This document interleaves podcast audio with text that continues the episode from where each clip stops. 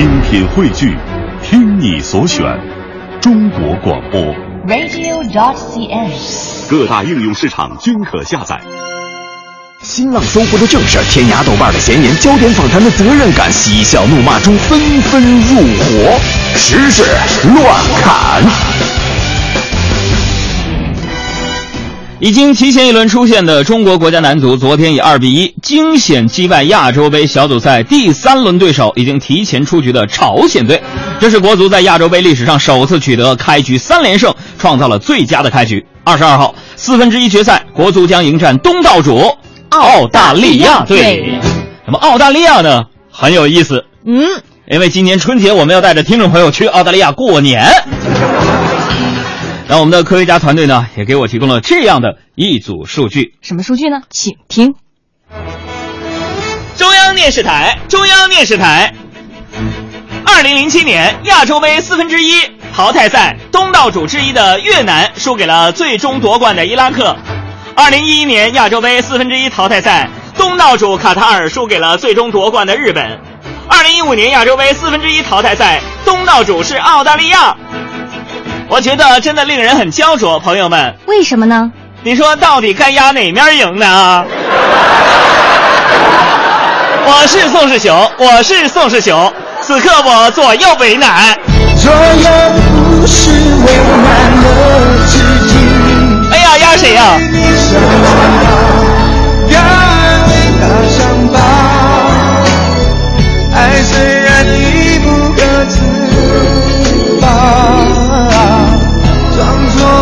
在意的你。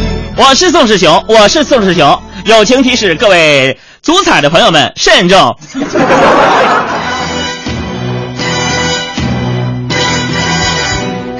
慎重的还有接下来我们要说的这个新闻，因为接下来这个事情比较的严肃。什么事儿？官员、名人在这个狱中哈、监狱当中进行发明创造的现象，我们经常经常在报纸上可以见到。嗯那记者调查发现，部分机构在网上叫卖为服刑人员提供发明申请专利的减刑服务，据说还可以根据兴趣爱好量身定制发明成果，比如说报价这样的。实用新型专利一套是四千五百七十五块钱，发明创造的价格呢至少在万元以上。而如果你比如说去咨询他们的话，客服人员还会建议你说最好做两套。那么这些专利的生产印证了两句经典名言：嗯，书中自有黄金屋，知识改变力量，改变命运。主要是自由命运的时长，是吧？呃，再来看一下苏州的一条新闻啊，苏州地标的建筑东方之门，小爱作为九零后，你应该看过是吧？嗯，就是那个网上很著名的那个秋秋裤楼，是你们嗯，九零后穿秋裤吗？为什么要穿秋裤？穿秋裤多难看呢？天哪！哎，收音机前的大爷大妈，你们不会发微信哈？打电话六八零四五八二八，让沈岩转达批评了两句。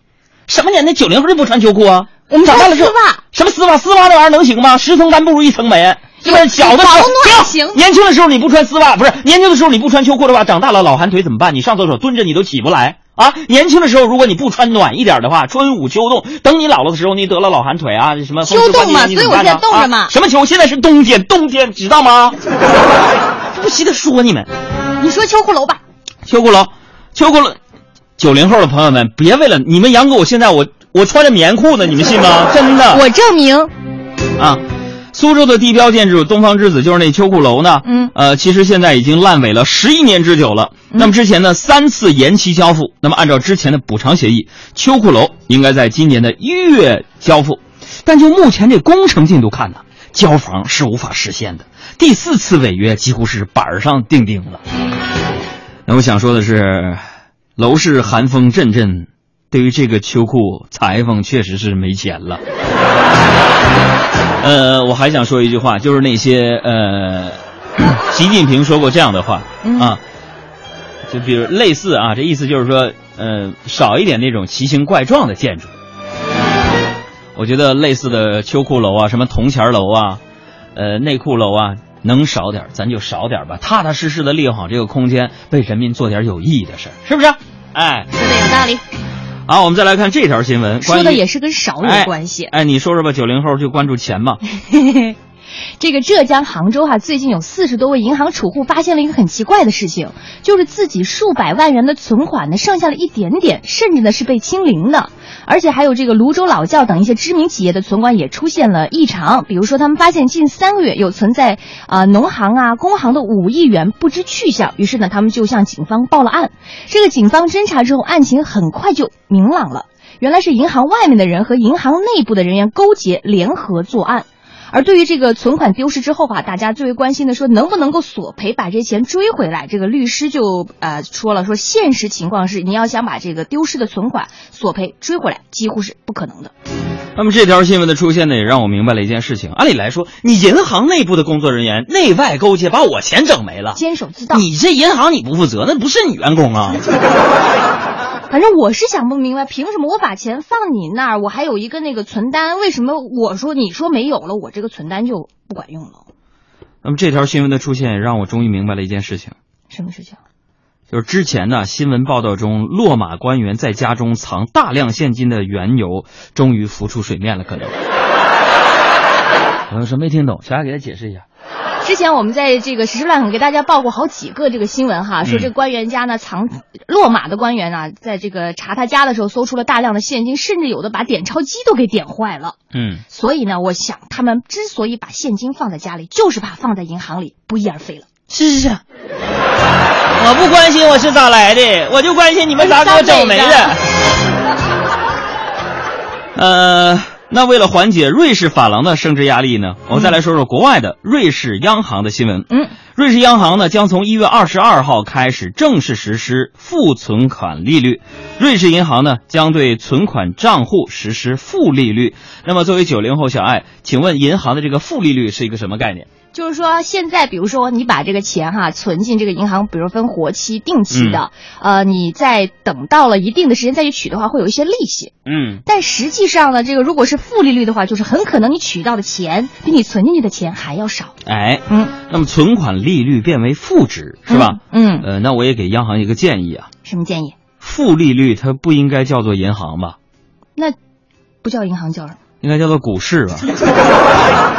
那下面呢，送一首给瑞士当地的储户啊和今天众多中国股民的一首歌，大家一起共勉。Green light in my life，遇见了你的传奇，却如此熟悉，在天空里的经历，说一声 Nothing to me，有一道绿光，听没听到？一道绿光。在哪里？初恋般不可思议，像一个奇迹。本期节目要特别送给今天在股市当中的股民们。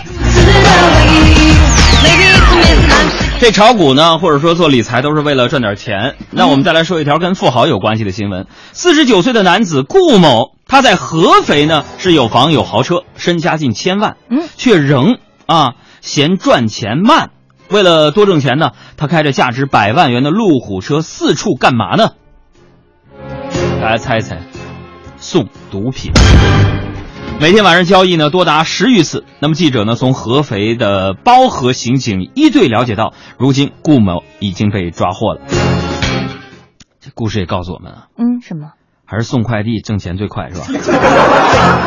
这真的是啊，每人好像都没有满足的时候，就是你没有的时候想有，有的时候呢想要更多更更多，嗯多的时候呢想要更好。在这，我们也友情提示大家，我们要减法生活，才能快乐加倍。在你奔跑的路上，不要忘了你到底为了什么而出发。再来看武汉的这条新闻，嗯，武汉有一个三十岁的陈女士哈，与老公结婚两年，然后与公公婆婆住在一起。前两天呢，发生了一个这样的事情，陈女士呢叫老公帮忙把洗好的衣服晾起来，结果这个老公站在旁边就没动，然后婆婆听到了，就让陈女士自己去晾，说：“我儿子，我跟你说，从来就没有晾过衣服，知道吗？”这时候呢，陈女士就对婆婆说：“那正好啊，让老公学着晾一回，这以后不就会了吗？”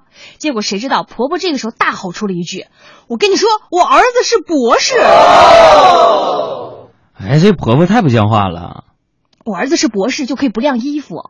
你儿子是博士，又不是残疾，你这个婆婆有瞧不起博士的嫌疑啊！哎呀，说到博士，我们再来说说考试。昨天呢，一道南开大学法学院的审考题爆红网络。这道题目呢，需要辨认上课老师的照片。这题答不对不得分，答错啊，对不得分答对呢不得分，答错或者不答呢要扣四十一分。那不就不及格了吗？对啊，然后南开大学的这个法学院的副院长侯新一就称了，哎，这这是出出题老师出于善意提醒大家出勤率的目的，呃娱乐了一把，没那么多别的事儿。所以你看，在这样一个刷脸的时代，嗯，不逃课的盲脸症患者学生得多冤枉。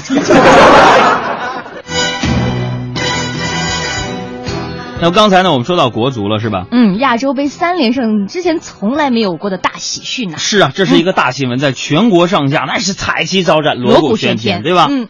但是依然没有能阻止一个人的名字登上头头条，这就是我还想说的周杰杰伦伦。你是他偶像吗？当然啦，你看我从那个是什么时候，就从他第一张专辑一直听起耶，能不能好好讲话了？好喜欢周杰伦。呃，是什么感觉？然后周杰伦，就是你看见他，觉得真的就像梦中情人一样啊，然后小小的眼睛很可爱，然后唱的歌酷酷的，然后很有 feel 那种感觉。哦，我跟你讲，为什么你们呃，就周杰伦出来之后，你会觉得小眼睛的那种男生，还有他那那咖就是成了那种偶像了？小眼聚光啊，呃，那斗鸡眼呢？你不要把这两个混为一谈，不准你这样说周杰伦。我也很喜欢周杰伦，我就喜欢他，呃，不错哦。但是这个周末好伤心呐、就要结婚了嘛，嗯那嗯，么也没有阻止他上头条，对吧？嗯那呃，那我们来看最新的台湾报道，周杰伦在英国的这英文怎么念你就念那个中文好了吧？我我已经给你翻译好了，？OK，你稍等一下哦。这个中文呢是这样子，来，啊，周杰伦在英国的约克郡塞尔比镇的同名的教堂迎娶了十四岁的爱妻昆凌，一直对外宣称一月十八号生日当天举行婚礼的周董，十七号下午突然公布婚纱照之后，意外的提前在北京时间昨晚九点半在英国完成了婚礼。那朋友们，这个周末无数的人的朋友圈被刷屏了，有图有真相的那种刷屏，无数人一天之内被前任了。那我们今天的节目里，最后也送上一首歌曲，祝福伴随了一代人青春记忆的周杰伦的幸福给他的前任们。以下歌曲都是周杰伦曾经送给前任们的。歌曲。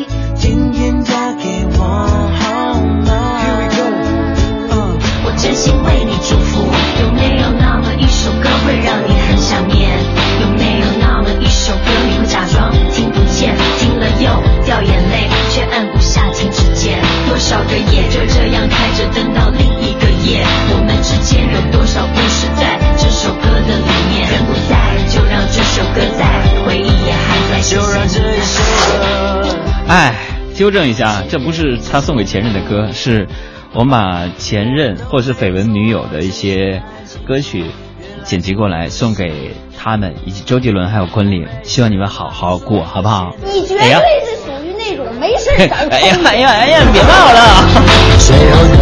好了，这个时间我们还是收集整理一下思绪。周杰伦已经结婚了，其实我也不错。